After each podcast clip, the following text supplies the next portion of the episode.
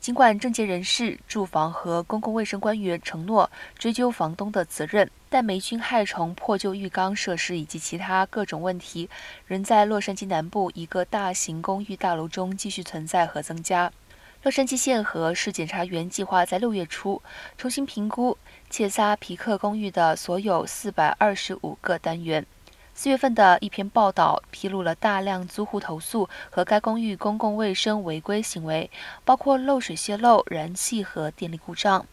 城市住房部门的首席检察员罗伯特·加拉迪表示，这座建筑需要进行一些重大的翻修，全面检查可能是对建筑物所有者实施制裁的前兆，包括参加一项城市计划。该计划向房东扣留租金，以迫使他们修复受损的条件。